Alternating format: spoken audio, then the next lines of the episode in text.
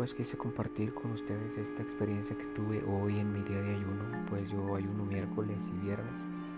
Tengo unos ayunos grandes que le he ofrecido al Señor secos, secos es sin agua ni comida, por una razón personal que solo Él sabe y Él conoce.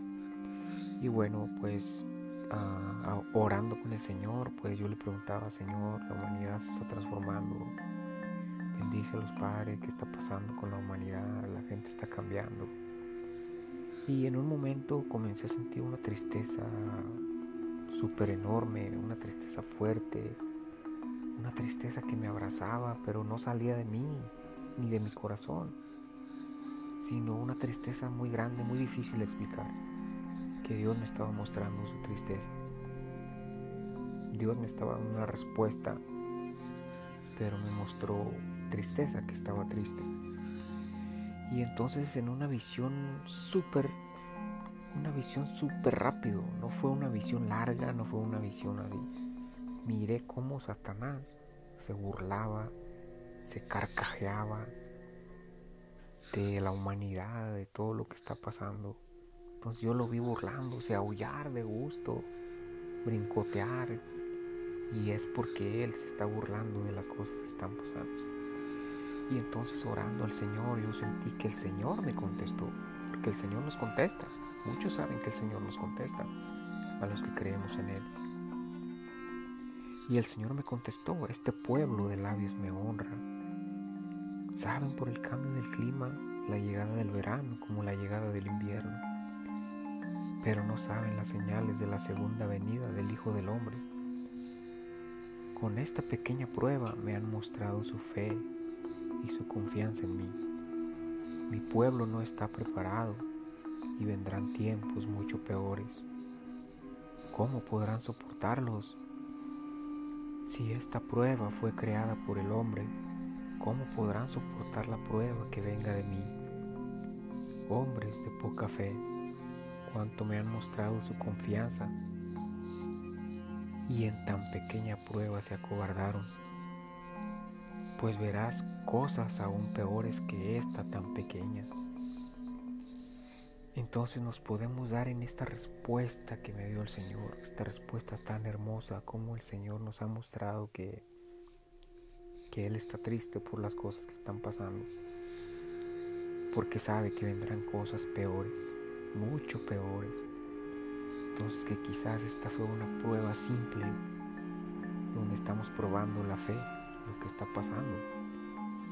¿Por qué? Porque las iglesias se cerraron, porque cancelaron cultos, porque cancelaron ah, reuniones de la iglesia, cancelaron todo. La iglesia se unió al mundo. ¿Qué fue lo que pasó? Perdieron la fe. ¿No acaso tanto se muestra tanta fe y tanto amor y tanta confianza a Dios? ¿Dónde quedó? Entonces, ¿qué es lo que va a pasar más adelante? Vienen cosas peores. ¿Cómo vamos a soportar esto? Como dijo el Señor. Como dio el Señor la respuesta. ¿Cómo se podrá soportar las pruebas que vengan? Que serán mucho más difíciles. Dios los bendiga.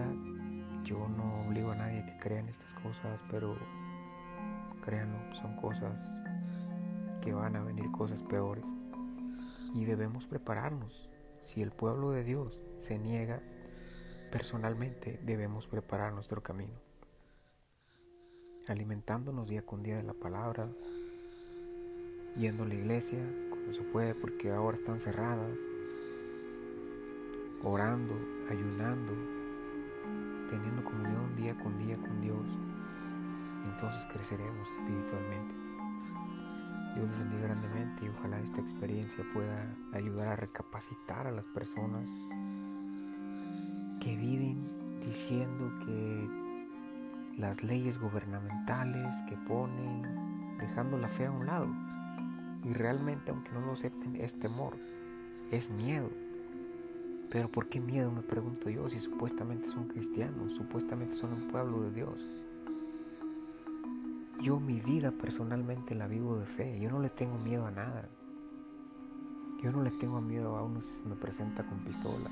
Yo no le tengo miedo a, a lo que sea no me interesa porque sé que Dios está conmigo y cuando Él decida yo me voy a ir cuando Él me llame. Y si Él no me llama, así me pase un tren por arriba, no me voy. Y si me voy, aún estando parado en ese momento, yo me voy. Porque tantos cuidados tiene la humanidad que supuestamente con ese coronavirus, que supuestamente que se cubren, que supuestamente no tienen que acercarse entre cinco personas, que supuestamente no tienen que saludarse, que no tienen que mantenerse unidos. ¿Qué le pasa a las personas? Y entonces, ¿cómo pueden detener el viento? ¿Cómo lo van a detener? El viento viene contaminado de donde quiera que viene y se está respirando. ¿Cómo es que van a detener el, viento? O sea, pensemos en esas cosas. O sea, son... Obviamente tenemos que ser obedientes a las leyes del gobierno. Pero nosotros como cristianos debemos creer en Dios y confiar en Dios, porque Él por medio de su palabra nos muestra confianza y fe. Y eso más que nada lo vemos en Salmos 91, el que habita al abrigo del Altísimo morará bajo la sombra del Omnipotente. Diré yo a Jehová, esperanza mía y castillo mío, mi Dios en quien confiaré. Él te librará del lazo del cazador y de la peste destructora con sus plumas te cubrirá, bajo sus alas estarás seguro. Entonces, hermanos, ¿qué pasa con esa fe? ¿Qué pasa con, su, con la fe que supuestamente le mostramos a Dios y cuando vienen pruebas la hacemos a un lado? Para mí eso no es de, de los hijos de Dios, no es de Dios realmente. Porque en estas pruebas tan pequeñas es donde hemos demostrado a Dios si realmente nos estamos preparando. Dios bendiga grandemente. Un gran abrazo y confiemos en Dios. Él es quien tiene el control de las cosas. El Dios el que tiene el poder para dar y quitar a quien Él quiera. Porque Él es Dios, el Creador. Un Dios vivo, un Dios existente, lleno de justicia y de amor. Dios los bendiga grandemente. Un gran abrazo.